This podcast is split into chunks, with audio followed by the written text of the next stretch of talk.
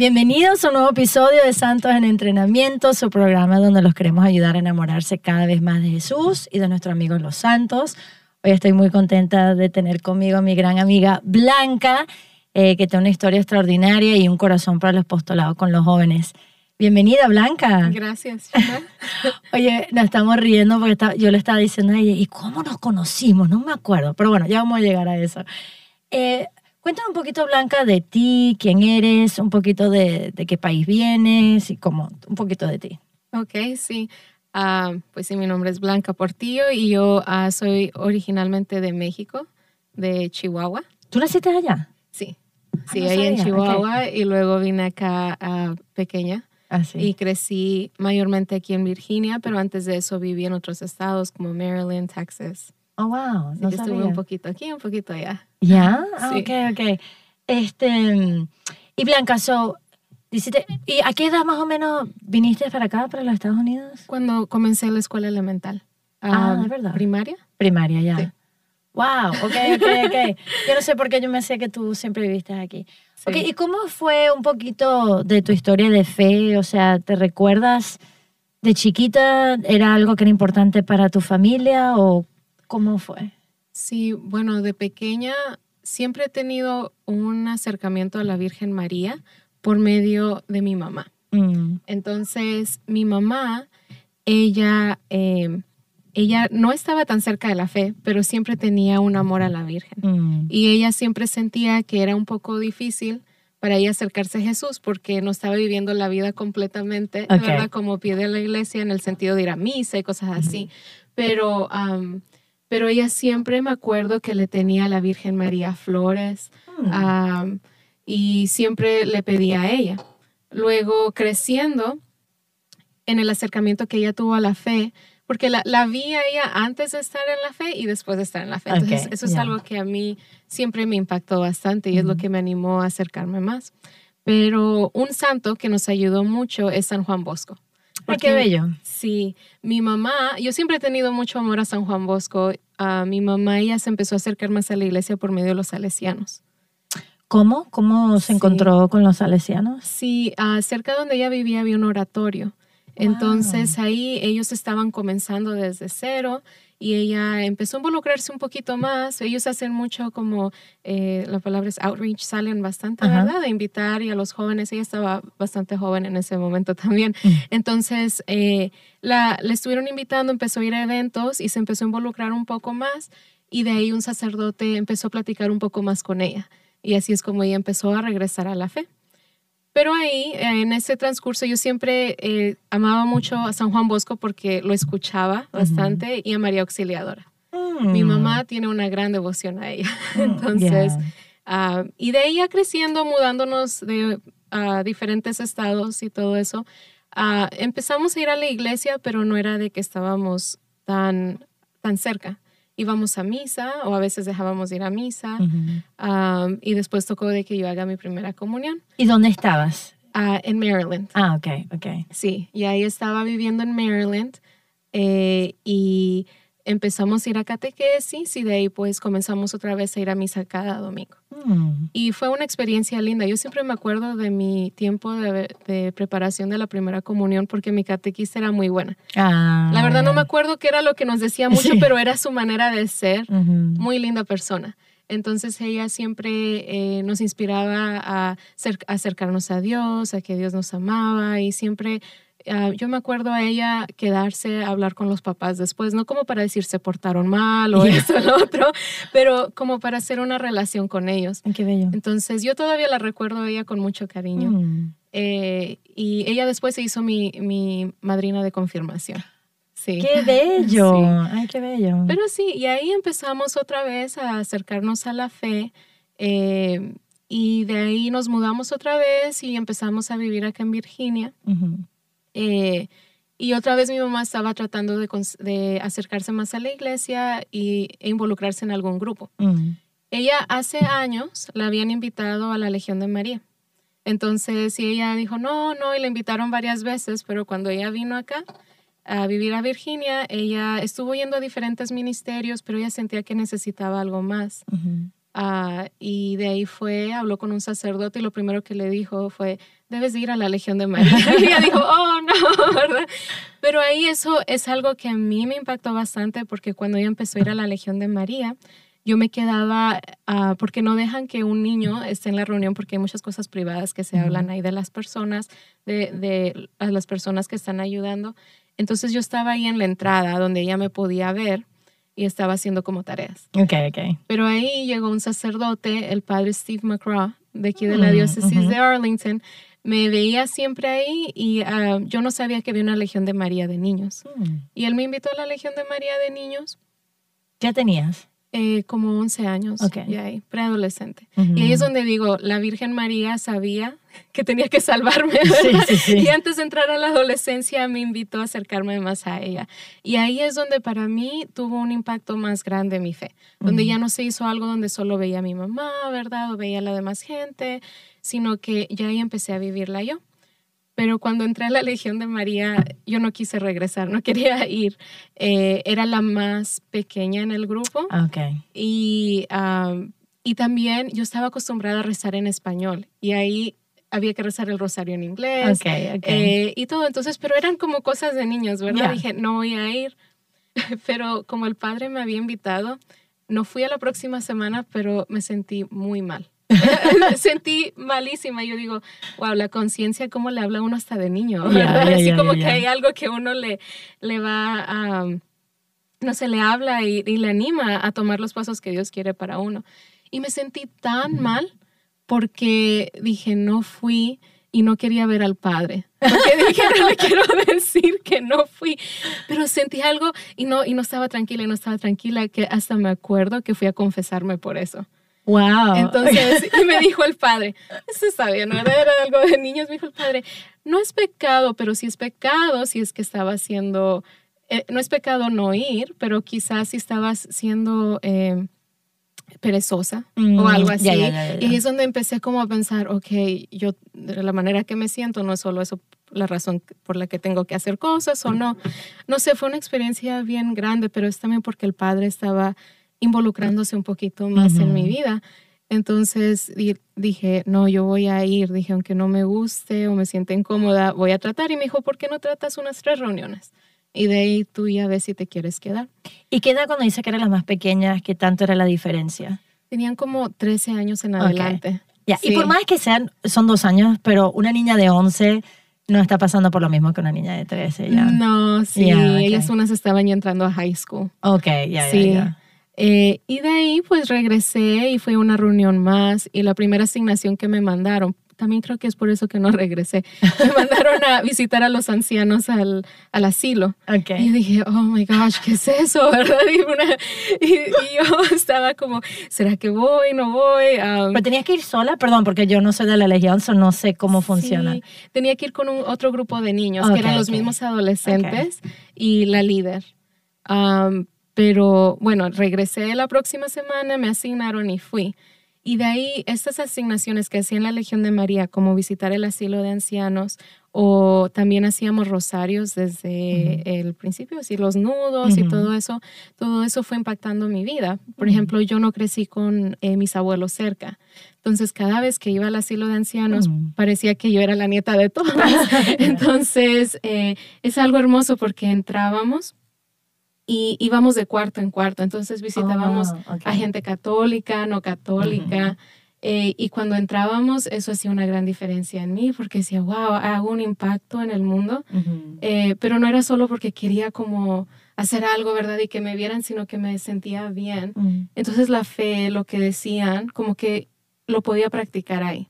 Es lo que pienso ahora. Y una pregunta, por ejemplo, ok, tenés 11, 12 años, tus amigos de la escuela, qué estaban haciendo los otros niños de 11 y 12 años, ¿verdad? O sea, porque tú podías estar haciendo otras cosas. Bueno, mira, la reunión era los sábados a las ocho y media de la mañana. Oh, Entonces, okay. eso era, todos los días íbamos a la escuela y yo me tenía que salir de mi casa como a las 8 de la mañana para ir a esta reunión donde empezaba rezando el rosario y hablando sobre cosas que nos asignaron a hacer.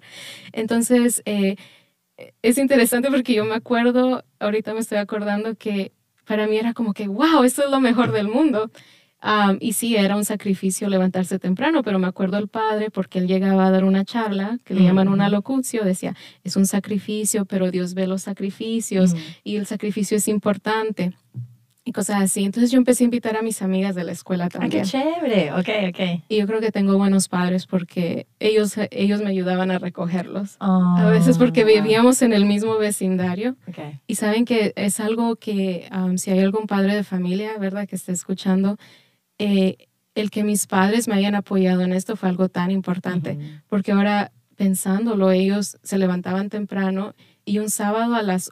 Y no salir de la casa a las 8 de la mañana, ¿quién Yeah. quiere hacer eso? Yeah. pero ellos lo hacían semana tras semana y no me impedían también hacer las cosas que yo quería hacer. Por ejemplo, a veces me asignaban un trabajo y cuando llegaba el verano, eh, no sé si es el alma de uno de niño, yo decía, yo quiero hacer dos. Entonces ya le tocaba a mis papás llevarme a dos cosas esa semana. Entonces yo regresaba y les decía y ellos, ok, you know, pero...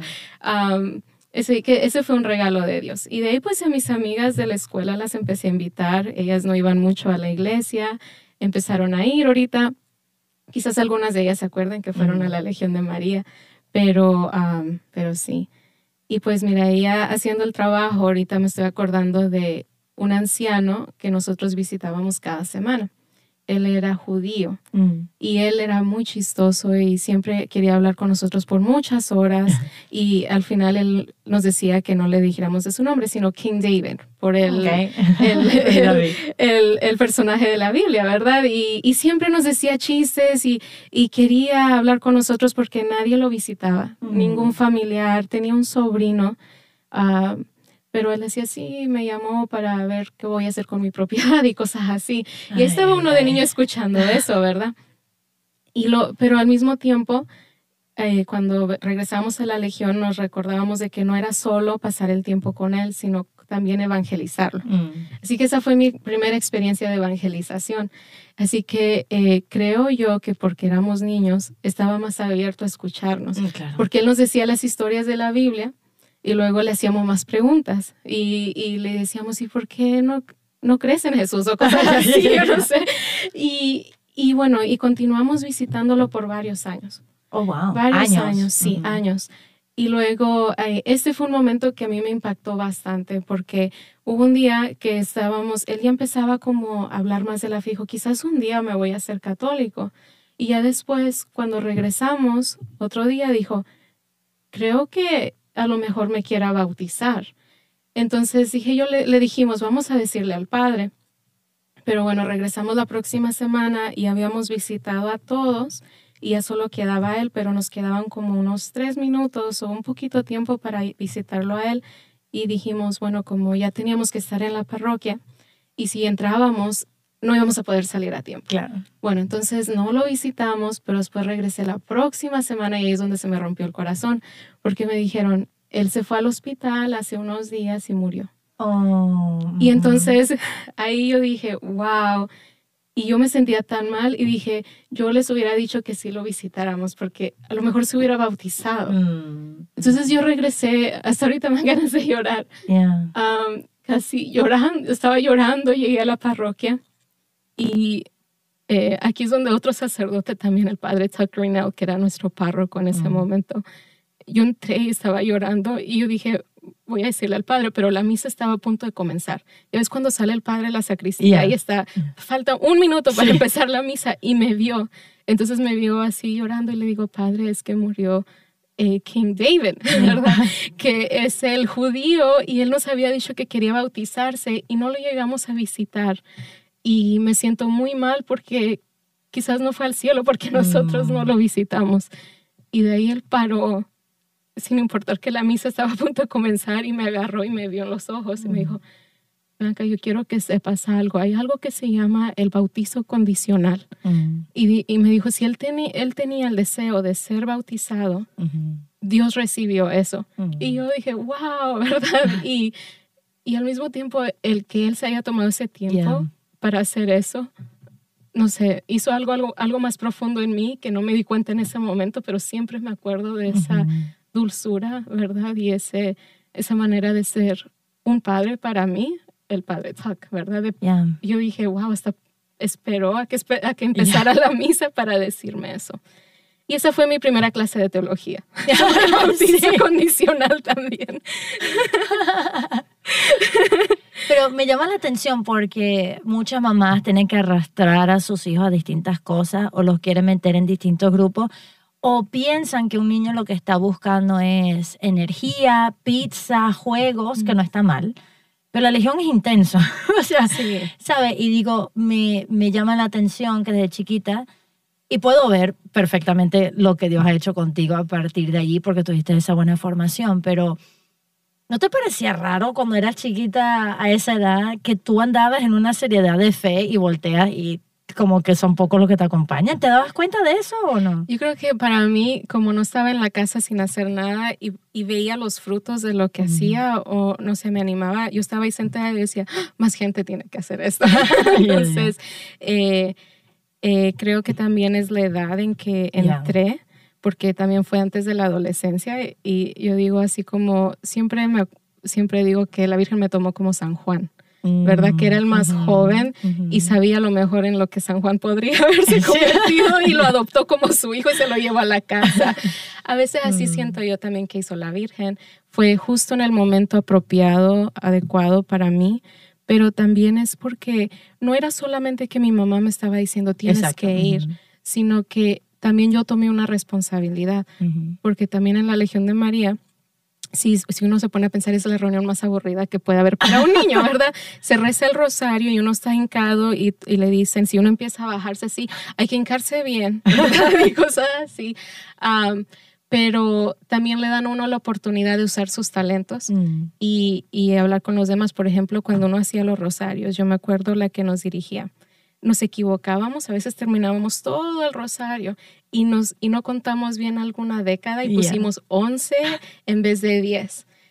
Y, alguien, y ella decía, ese es un sacrificio para Dios y lo puedes ofrecer por algo. Mm. Entonces agarrábamos el rosario, me acuerdo, y teníamos que cortar todo el trabajo que habíamos hecho. Pero ahí me di cuenta que lo que hacía, por lo que ella me decía, tenía, tenía eh, un valor más grande de lo que yo podía ver. Entonces ya a veces decía, wow, dolía bastante, ¿verdad? Pero decía, ok, esto es por, eh, por mi mamá, o por mm. esta persona, o por alguien del nursing home, ¿verdad? Que estaba sufriendo. Así que eh, creo que la oportunidad de poder uno aportar, no solo sentarse y escuchar, sino poder uno ser uno mismo y también poderse descubrir a sí mismo, porque ahí es donde yo también me di cuenta un poco más de quién era yo. Eh, eso es algo que es un regalo que espero, ¿verdad?, que varios jóvenes, niños puedan tener. Ya.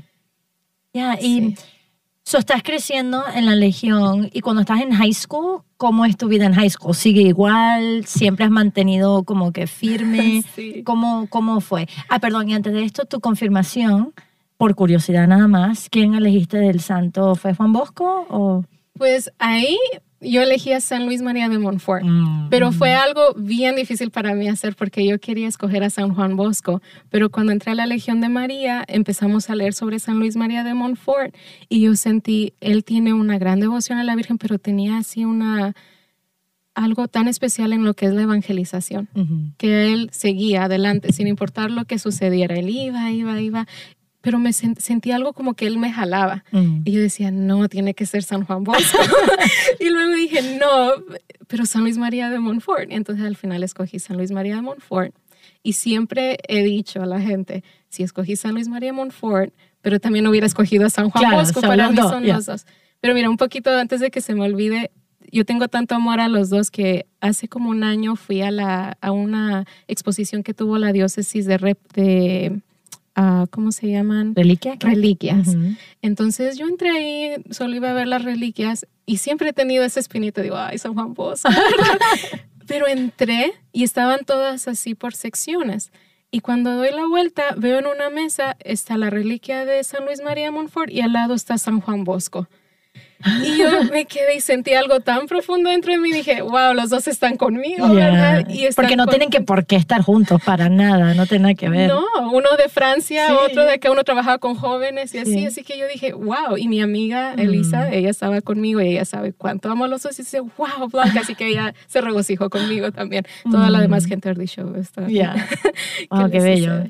Y durante, como te decía, luego ya estás en high school, durante tu adolescencia, ¿esa firmeza siguió contigo o cómo fue esa etapa también? Pues ahí fue un poquito más difícil porque en middle school yo empecé muy bien y después con mis amistades empezamos, eh, empezaron, bueno, algunas de ellas a hacer otras cosas y ya yo dije, no debo de hacer esto, pero seguía siendo amiga de ellas. Y luego después llegué a high school y fue peor aún. Eh, y yo cuando iba a la Legión de María no hice nada grave, ¿verdad? Pero yo tenía un gran conflicto cuando iba a la escuela porque yo decía, yo no puedo decirle no a ellos, ¿verdad? Y trataba de sentarme con otra gente, pero de todos modos el ambiente era muy difícil. Entonces yo me acuerdo haber ido con el padre Steve McGraw otra vez eh, y decirle que era muy difícil y mi mamá me veía que yo iba a la escuela muy frustrada. Entonces, pero aquí también es otro regalo de mis padres. Ellos no se quedaron nomás, bueno, que se aguante o esto o lo otro. No, hablamos con el padre y de ahí en, después de estar un año, dos años en high school, empecé a hacer homeschool.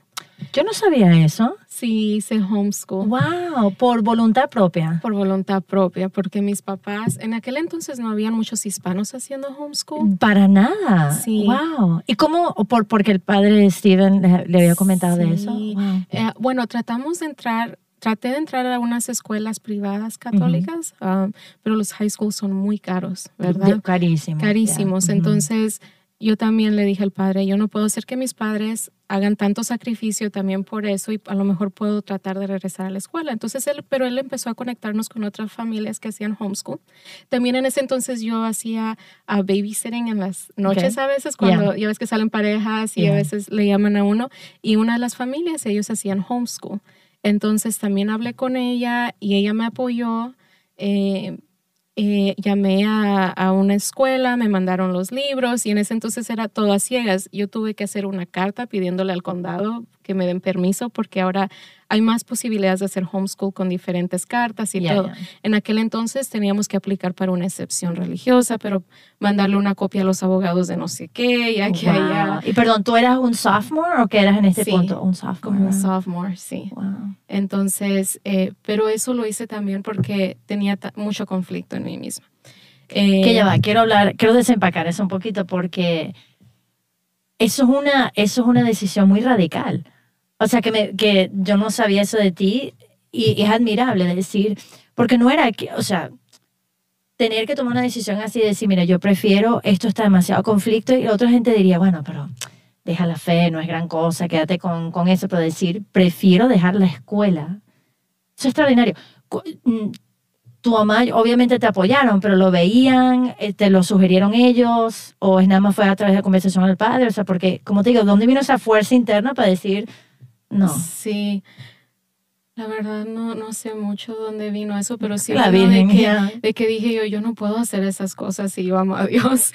Y también pensaba, porque en ese entonces empecé a leer mucho de la vida de los santos. Entonces cuando entré a la Legión de María y empecé a hacer todo esto, yo dije, no, eh, empecé a enamorarme mucho de Dios y dije, ah, yo tengo que hacer tengo que amar a Dios, ¿verdad?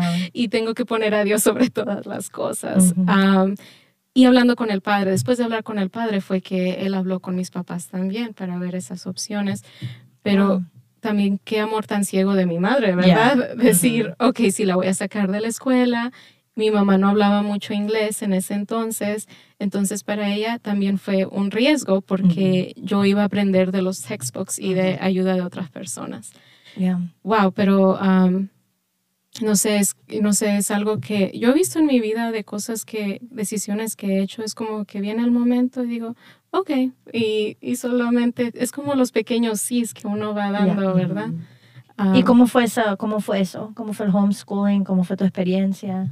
Wow, um, yo me acuerdo de ese momento y yo creo que son uno de los mejores momentos de mi vida. Mm. Eh, estaba en la casa y siempre me decían, no estás haciendo nada o no hablas con nadie, no tienes amigos. No, es cuando más amigos hice, cuando más segura me sentí de mí misma y cuando más podía hablar con la gente a mi alrededor. Mm. Eh, no sé por qué, pero no sé si es porque estando en el ambiente, en la casa y con gente que yo sabía que quería lo mejor para mí, me ayudó a, a conocerme a mí misma y aceptarme por quien soy yo, no empezar a decir yo quiero ser como esta persona, como Yeah. aquella. No sé, yo me sentía con una libertad ah, muy grande. Wow. Y también mi amor a Dios como que creció más porque ya no tenía límites, ¿verdad? Y a veces le decía a mi mamá, íbamos a la misa a veces diaria. Ah, también el padre Esteban en ese entonces, él hacía, el ah, Father Steve, él hacía la liturgia de las horas a veces antes, después de la misa de la noche o cuando visitaba a nuestra familia nos decía, "Ay, ¿qué ah, ¿qué tal si hacemos las vísperas? Mm. Entonces así fue aprendiendo de eso. Y como yo siempre quería experimentar algo nuevo y hacer algo más, le pedí que me enseñara cómo hacerlas Mm. también. Y yo siento que eso a mí me ayudó mucho. Pero eh, sí, no, y siento yo también de que la vida de los santos también le inspiran a uno bastante. Porque uno ve que ellos Ujú. batallan, pero lo dan todo por Dios, ¿verdad?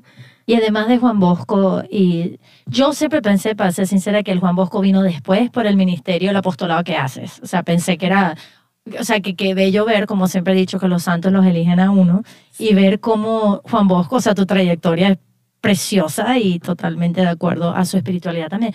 Pero hay otros santos en el camino que, que has admirado o que has dicho, wow, estos son ejemplos a seguir también. Eh, Santa Teresa de, de Lisieux. Cuando estaba haciendo homeschool, empecé a leer su diario.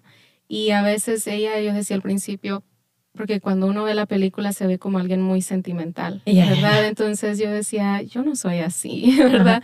Pero cuando leí el diario, vi cómo en la vida ordinaria ella sacrificaba cosas, ella, ella vivía una vida muy normal y sufrió bastante Ya. pero am, ella hizo como otras cosas en mí que no las puedo mucho explicar, la verdad, pero eran como esas cosas pequeñitas, esas dudas que tenía, ella empezó a, a llenarlas. Eh, también San José, la verdad que San José es un santo que yo le tenía miedo Ok. o temor o no me quería acercar a él, la verdad. Y le, eh, pero él siempre ha estado ahí calladito conmigo. Y yo me acuerdo que una vez eh, yo estaba ya como de, no sé si había terminado high school, y estaba un poquito como diciéndole a Dios, Dios, ¿tú qué quieres que haga? Y veía otras muchachas que tenían novios y cosas así. Yo decía, ¿será que yo estoy haciendo algo incorrecto? Mm, ¿Verdad? Y ahí empecé a trabajar con las hermanas de San José eh, en el preschool, en el Yeah. preescolar de ella, de ellas. Y yo empecé a hacer esa oración y vi a San José y dije, como siempre nunca quería hablar con él porque no sé, sentí un misterio de él, Mm. Un misterio tan grande, pero una presencia de él fuerte. Eh, dije, ok, San José, bueno, ahí tú me muestras. Cuando salgo de trabajar, habían unas flores en mi carro. Mm. Pero yo sentí ahí en ese momento como que estoy haciendo las cosas bien y él se está encargando de Ah, mí. Wow, qué Entonces. Ujú. nunca supe quién puso esas flores, quizás alguna de las hermanas, pero ellas eh, son las hermanas ah, de San José. Sí, sí, Así sí. que eh, a lo mejor él puso eso en su corazón. Pero desde ese entonces empezó a cambiar mi perspectiva de él un poco y empecé a Mm. buscarlo un poco más. Y ahora es una gran parte de mi vida también. Wow, wow, Blanca. Te conozco, pero no, yo digo, ah, no sabía ni la mitad de las cosas.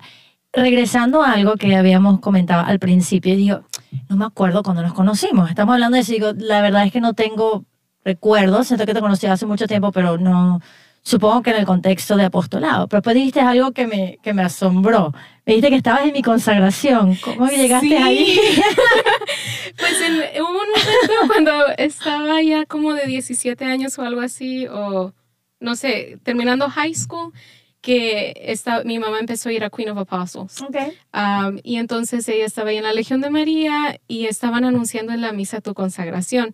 Y yo pues medio lo escuché, ¿verdad? Y, y luego mi mamá me dijo, vamos a ir ahí, ¿verdad? Y, y toda la gente decía, es algo muy especial y esto, lo otro. Y entonces sí fui a tu Oh my consagración. goodness, wow, te voy a buscar la foto. Estuve ahí Wow. y creo que firmé el libro. ¿En serio? Creo que sí. Entonces, pero sí Qué sentí bello, algo ¿no? muy especial, pero ¿quién hubiera sabido que después iba a conocerte Sí. más aún? Wow. Y siempre te he querido decir eso, China. Yo estuve en tu consagración y nunca lo he podido decir. Es que siempre que nos reunimos hablamos mucho de... desmilo todo. otras cosas. Y tu mamá también, o sea, tu, tu mamá nunca me ha dicho que estaba en mi consagración. Sí, Qué cómico, sí, wow, qué sí. bárbaro. Dios todo lo teje, ¿no? Sí. Dios todo lo teje. Wow, qué bárbaro. Ok, so, increíble. Em, bueno, también que las hermanas pobres de San José, súper lindas, me ayudaron full en la consagración a decorar las flores, las Wow. cosas, que hasta el sol de hoy, si vas a mi apartamento, tengo todavía las flores disecadas de la consagración. Wow. Bellísimo, bellísimo. Ellas las, las quiero mucho. So, te gradúas de high school. Eh, aquellos que no saben, tú te gradúas de homeschool, pero igualito tienes tu diploma, tienes todo igual, ¿no? Por cierto, tus amigas de la escuela habrán dicho que te volviste loca. Sí, porque desaparecí de la faz Sí. de la tierra. Sí. Yo siempre he sido, no sé por qué, siempre he pensado, todo es mejor ir contra la corriente. Mm. Entonces, cuando yo salí de high school es cuando Facebook estaba un poco más popular. Ya. Y yo siempre dije, no, yo voy a hacer lo contrario. Entonces, eh, no sé si era un capricho o algo bueno, pero Dios lo usó para algo bueno ahí. Entonces, me desconecté completamente de ellas. Ok, ok. Y también teléfono, como estaba en la casa, no, no necesitaba celular. Entonces, a veces tuve, a veces no. En la casa tuvimos el teléfono de casa hasta que ya fui un young adult. Ah, Am, así que me desconecté completamente de ellas y me vieron hasta ya tiempo después. Pero llama la atención porque uno lee, uno lee el Evangelio y es muy fácil absorber pero no vivirlo. O sea, si tu ojo te hace pecar, córtatelo. ¿verdad? Si tu mano te hace pecar, córtatelo. Y uno, sí, sí, sí. No es capaz de cortar. Pero me sorprende la gracia, seguro que fue la Virgen, la gracia de tomar unas decisiones tan radicales por la fe. Qué bella. Y, so, ok, te gradúas de high school y ahora qué? ¿Qué vas a estudiar? ¿Qué vas a hacer? ¿Vas a trabajar? ¿Vas ¿Cómo, qué, qué, ¿Qué ocurre allí en esa época? Pues mira, ahí es donde yo sigo diciendo que Dios siempre me llama una cosa a otra, sin a veces yo buscar o sin frustrarme tanto. Fui a un campamento de FIA de la diócesis de Ujú. Arlington porque también estaba tratando de descubrir mi vocación. Y de ahí estuve toda la semana con ellas y luego al final del día yo ya me había graduado, estaba viendo a ver qué iba a estudiar y dije, bueno, Dios, ya tú me vas a mostrar. Salgo de ahí y al final me dice una de las hermanas, ¿tú estás buscando trabajo? Y luego le digo, sí, estoy ya comenzando a ver qué es lo que voy a hacer. Ok, voy a anotar tu número de teléfono. Pero ahí se quedó y después me llamó y me dice, Blanca, estamos buscando a alguien que trabaje con los niños de cuatro años. Eh, ¿Tú estarías interesada? Y yo dije, sí, ¿verdad? Porque a mí me gustaba trabajar con los niños y que yo dije, wow, Dios, qué gran regalo de que Ya. Me, me llamaron, ¿verdad? Y que, y que podría, podía tener un trabajo en algo que me gustaba y de ahí empecé a trabajar con los niños, empecé a estudiar Perdón, ¿con las hermanas o con, con quién? con las hermanas. Ellas tienen un, Ah, un preschool, entonces eh, estuve en el salón de los niños de cuatro años wow, ok. y estuve ahí por un tiempo. Eh, Y, y, y tú, o sea, obviamente, o sea, sigues en la legión, ¿qué, ¿qué está ocurriendo con tu vida de fe y la parroquia? ¿Estás involucrada? No, ¿cómo, es la, ¿Cómo mantienes tu vida de fe durante este tiempo? Sí, de ahí en adelante seguí en la Legión de María de adultos, después Oh, wow. estuve eh, dirigiendo la Legión de María de niños y estuve muy involucrada ahí. Después necesitaban ayuda para abrir la Legión de María en español en Richmond, entonces fui como misionera en Richmond por un verano, eh, iba y venía los fines de semana. Wow. Entonces, eh, eso me ayudó bastante también. Am, y de ahí yo ya dije, ok, empecé, estuve estudiando Legión de María, yendo a retiros y cosas así. Y ya eh, de repente, en medio de que hago todo eso, digo, yo me voy a morir trabajando aquí, porque estaba viviendo la mejor Mm. momento de mi vida. Estaba con las hermanas religiosas, Mm. estaba con niños, estaba haciendo evangelización, estaba teniendo todas las vocaciones ya, conmigo. ya. Entonces yo dije, wow, esto es como el cielo en la tierra. Ya, ya, ya. Pero Wow. ya de ahí. Y ya de allí qué, perdón. Yo sé Sí, que vamos a hacer otro programa sobre tu apostolado, o no quiero entrar en eso mucho todavía porque ahí hay mucho que decir, pero ¿cuánto tiempo estuviste ahí con las hermanas? eh, tres años. Ok. ¿Y tú estabas estudiando en esa misma época o no? Porque estabas haciendo, Sí, estabas estudiando, ¿verdad? sí, estaba estudiando. La verdad que para mí la escuela no es, no es algo, no es mi cosa favorita para hacer. Ok, Me gusta estudiar, pero es difícil para mí. Ok. A veces hacer todo lo que tengo que hacer, pero he estado ahí lento, pero Pero por, pero por, por, mm, no creo, o sea, porque te cuesta o porque hay muchas otras cosas, entonces buscar el tiempo. creo que es por el tiempo. Sí, ¿verdad? Porque, Porque ves, sí, vamos, gusta. Blanca, si hiciste, si hiciste Estuve- homeschool, tenés que poderlo ver. Un semestre estuve haciendo seis clases Ah, bueno, o claro. más mientras trabajaba full time. Entonces, pero también es por el tiempo, ¿verdad? Que he estado así. Ahora estoy estudiando teología también, eh, pero estuve estudiando el desarrollo infantil. Ujú, Sí, eso me Eh, acuerdo. Y entonces para mí, a mí me encantó eso porque también no solamente aprendí a cómo enseñarle a los niños, sino que empecé a aprender un poco más del desarrollo de uno como persona y eso me ayudó a entenderme a mí misma un poco más y a la gente, porque hay cosas que a veces uno le suceden o que uno vive de pequeño y después eh, esas son las razones por las cuales uno reacciona de cierta manera de Ya. adulto. Ya, y mm, ¿qué, ¿qué lecciones te ayudó el homeschool? O sea, obviamente a poner la fe primero, pero siempre me ha dado curiosidad a nivel de, de disciplina, de estudio, porque estabas trabajando, pero decidiste estudiar. Ahorita, bueno, sigues trabajando, pero ahora quieres estudiar teología. O sea, que era una mujer muy motivada. Em, ¿Eso viene de cómo, o sea, homeschool te ayudó en eso? ¿O, o qué ha Sí. mantenido ese deseo de aprender más?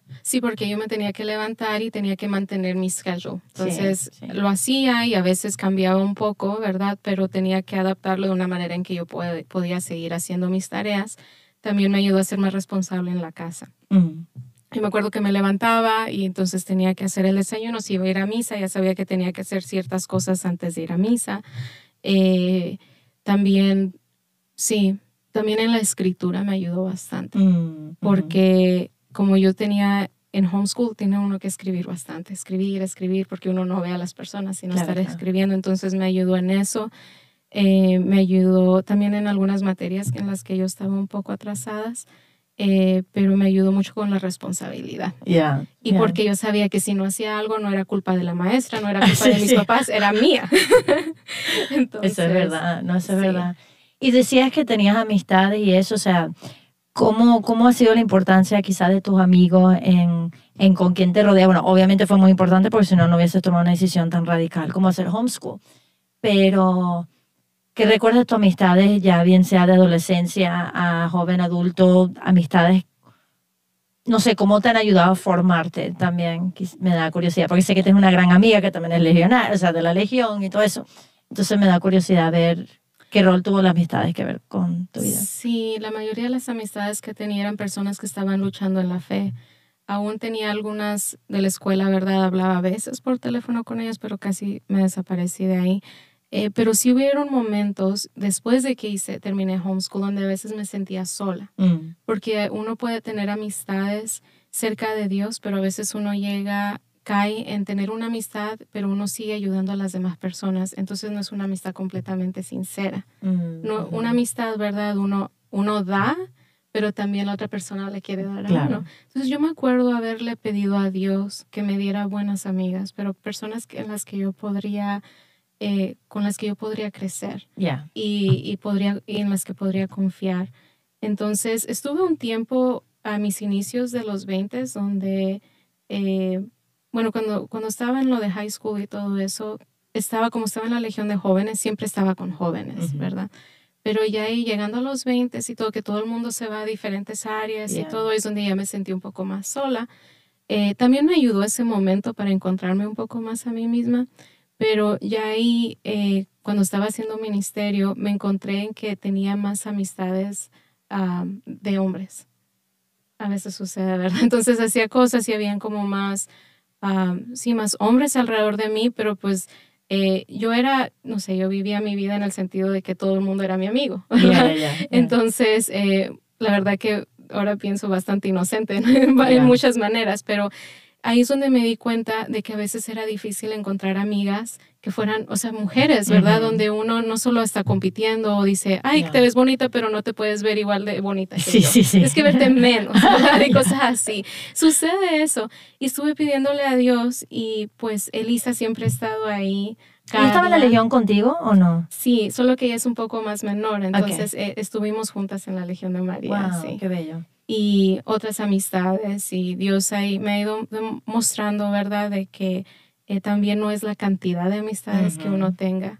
Eh, y sí, de ahí me, me ha bendecido bastante, pero también yo tuve que trabajar en mí misma, cómo poder yo también ser una buena amiga, Ya. ¿verdad? Ya. creo que eso es importante muchas veces hablando con los jóvenes o, bueno, adultos también, hablo sobre la amistad y me parece tan importante. Vamos a entrar en filosofía un poquito, pero quizá otro día hagamos un programa sobre la amistad. Pero Aristóteles decía que habían tres tipos de amistad, ¿no? Uno era puro beneficio, sea, utilitario. Entonces, bueno, somos amigas porque, no en el mal sentido, sino quizás somos amigas porque estamos en la misma clase o tú me ayudas con tal cosa. Y claro, eso, está bien, pero realmente no es una amistad profunda. Y también, como lo decía ahorita, se basa mucho en necesidad. Entonces, uno está dando más quizás y el otro no más recibe.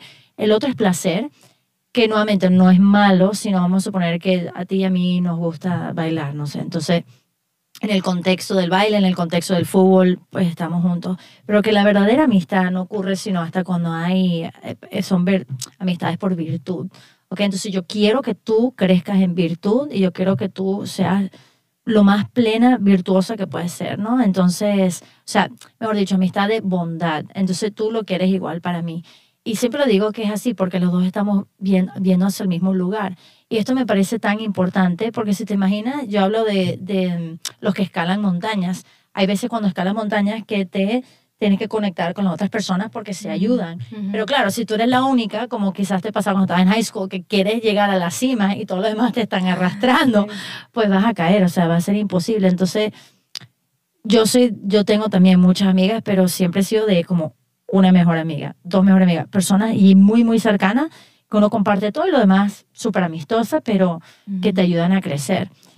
Y Blanca, cuéntame una cosa, porque supongo que este tema del discernimiento vocacional también es importante. Habrán, las religiosas te ven, entonces, oye, ¿será que es la vida religiosa? Porque si hay deseo tu corazón, o sea, ¿cómo ha sido tu discernimiento también vocacional? Porque tú serías extraordinaria para lo que sea y lo bonito de ti es que tienes una apertura a Dios para decir lo que quieras. So, ¿Cómo ha sido tu camino del discernimiento vocacional también? Sí, en ese camino eh, bueno, Dios me ha dado la oportunidad de estar alrededor de muchas personas que están viviendo bien su vocación. Entonces, por un momento, en, eh, me acuerdo que cuando cumplí 18 años, le dije a Dios, Dios, enséñame qué quieres que haga para que así yo conteste y lo haga ya. Entonces, porque yo no quería perder el tiempo. Entonces, eh, yo sentía una atracción grande a la vida religiosa porque quería como sacrificarme por los demás. Eh, y no sé, empecé a ir a, Fiat y todo eso, pero sentía en mi corazón de que ese no era el camino eh, que yo tenía que seguir. Eh, pero no de una manera así fuerte, ¿verdad? No, hay algo que no me gusta, días, no, a mí me encantaba, ¿verdad? Eh, me, encantaba, pero yo sentía nomás así, de una manera muy tranquila, no, es por este, este mm. lado, pero después dije, ok, bueno, puedo ser como China. Puedo seguir en el mundo, puedo hacer todo lo demás. Y a lo mejor esa es la vocación que Dios tenga para mí. Y yendo a más retiros y todo, me di cuenta también de que habían otras cosas que Dios quería hacer en mí, porque no tenía que responder a la vocación solo porque quería servir o porque quería hacer algo, sino que es una respuesta de amor. Entonces yo le decía a Dios, si Dios quieres que sea tu esposa, qué bello, ¿verdad? Y ya no me tengo que preocupar de nada. Eso es difícil, pero me doy completamente a ti. Pero no habían otras cosas. Sí estuve después, eh, salí con alguien, ¿verdad? Por un tiempo y de ahí Dios me demostró que no era esa la relación. Entonces se terminó. Y de ahí, cuando termina esa relación, empecé a preguntarme, ¿será que es que Dios tiene otra cosa para mí? Pero ahí a Dios me empezó, empecé a ir a otros retiros y Dios me empezó a demostrar otras cosas también que me estaban impidiendo es decir sí completamente a cualquiera que fuera mi vocación. Entonces ahí hay heridas que, que uno tiene, todo, todos pasamos por algo, ¿verdad? Y como hablaba a veces desde el vientre de la madre de uno, otras cosas que suceden en la vida, eh, empecé a, a ver de que yo estaba aceptando a Dios en mi vida, pero también tenía algo donde yo lo amaba, pero a él como Dios Padre no lo podía aceptar completamente. Mm. su amor. Entonces, de ahí llega en esos momentos donde dice Dios, ok, yo te quiero amar completamente, pero, pero como yo le pedía que me, que, que me ayudara a estar lista a decirle sí a lo que sea que él me llamaba, entonces él dijo, ok, te voy a ayudar. Entonces, de ahí eh, ya empecé a darme cuenta de cosas que a lo mejor me estaban impidiendo eh, de estar completamente lista para esa vocación y con mi director espiritual quedamos en que no me iba a enfocar en, en cuál era el llamado, sino que Dios me lo iba a demostrar, como me ha demostrado muchas otras cosas en mi vida, ¿verdad? Donde solo tengo que decir un sí cuando llegue el momento para yo poder contestar. Ahí, eh, no sé, a veces le llega a uno como, como joven, como mujer, pienso yo que a veces a la mujer es más difícil que a los hombres, ¿verdad? Porque uno tiene como que es cierta edad y, es, y tienes que llegar a esta otra edad y ya saber.